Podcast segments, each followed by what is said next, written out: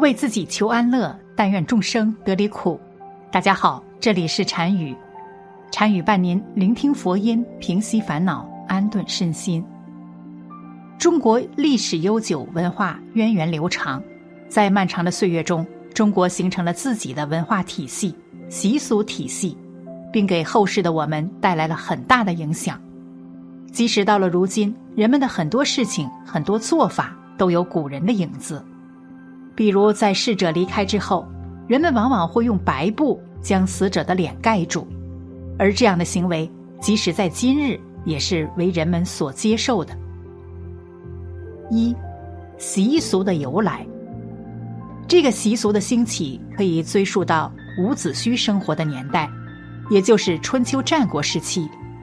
据说在那个时候，伍子胥劝说吴王杀了勾践，但是对方不愿意。并且听信了小人的言语，因此对伍子胥有了嫌弃之心。后来矛盾越来越大的时候，吴王甚至赐死伍子胥。死之前，伍子胥表示吴国肯定会慢慢的走向灭亡。后来事情果然如伍子胥预料的一样，吴国灭亡了。而吴王临终之前非常懊悔，他后悔没有听从伍子胥的意见。于是命令身边的大臣，在自己去世之后，一定要用白布盖住自己的脸，否则的话，还没有脸去九泉之下见伍子胥。就这样，随着时光的流逝，吴王的这个行为就成为了一种风俗，并逐渐流传了下来。于是，就有了如今看到亲人在病床上去世了的时候，亲人就赶紧把准备好的一块白布。盖在逝者脸上的行为，当然，倘若只是出于学习吴王的话，或许并不会在后世有如此之高的继承度。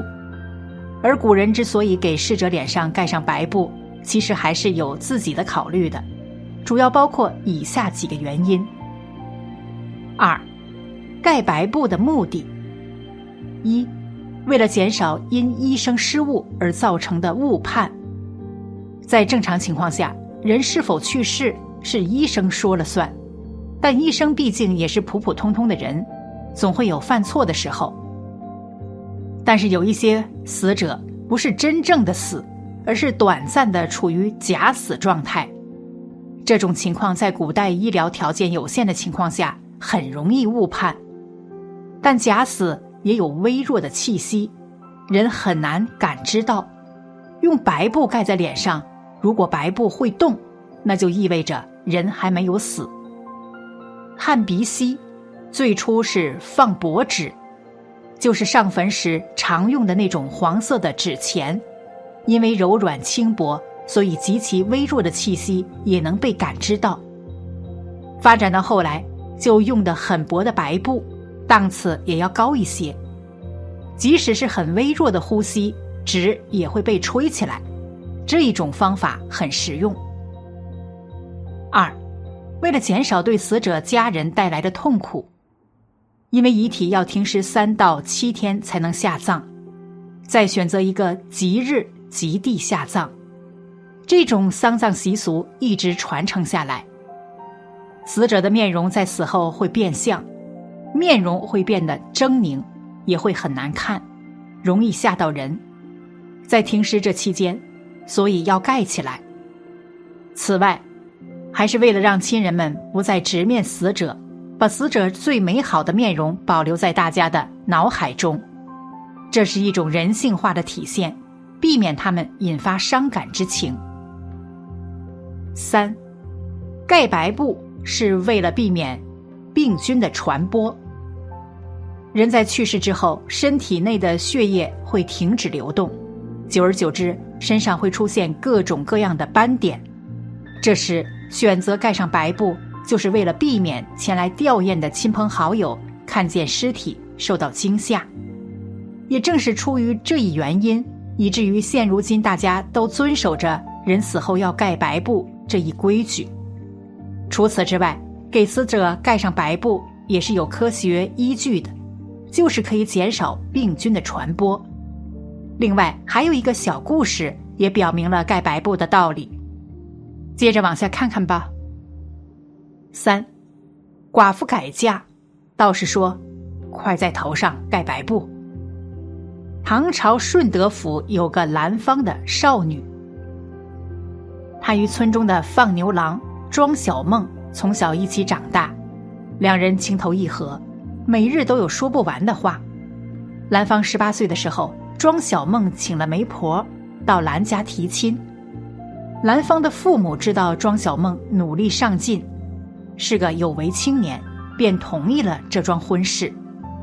两个月后，两人便拜堂成亲，结为夫妻。可上天似乎有意折磨这对有情人。兰芳嫁给庄小梦不过三年，庄小梦便得疾病去世了，只撇下兰芳与一岁半的儿子相依为命。兰芳没有公婆。自从失去庄小梦以后，她虽有娘家人照拂，日子仍旧过得十分艰难。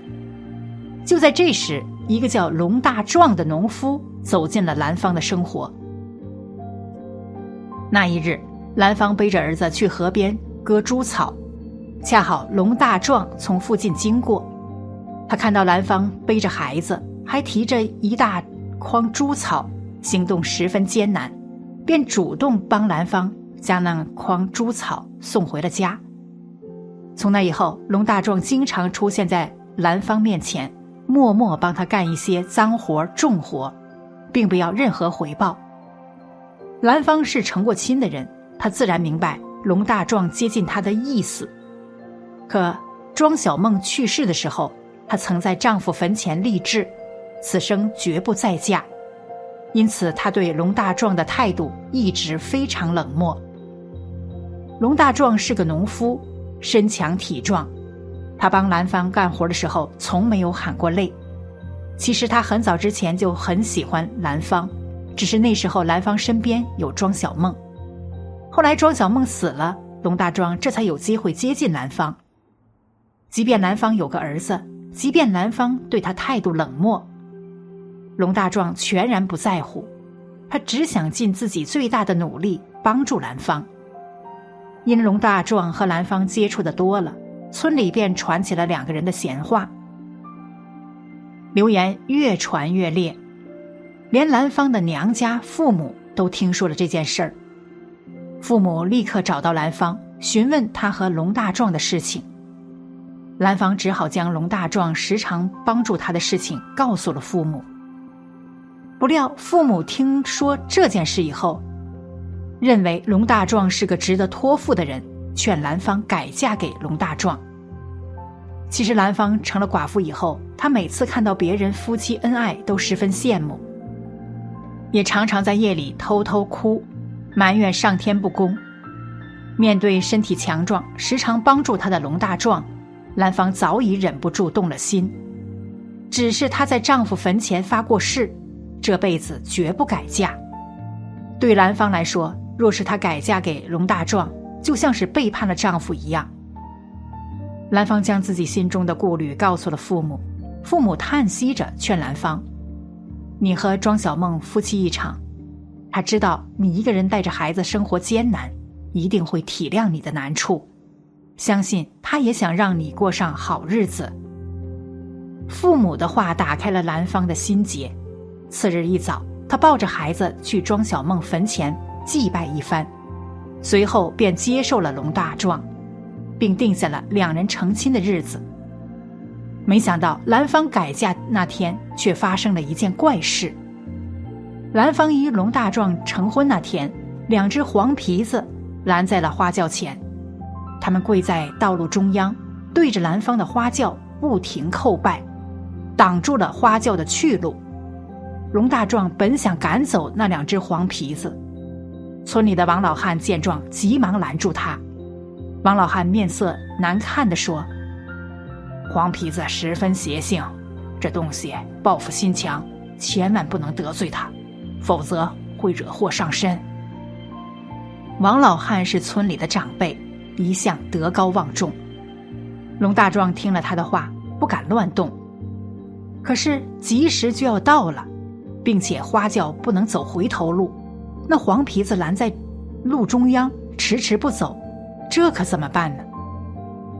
就在接亲队伍与那两只黄皮子僵持不下的时候，恰好一个道士从此处路过。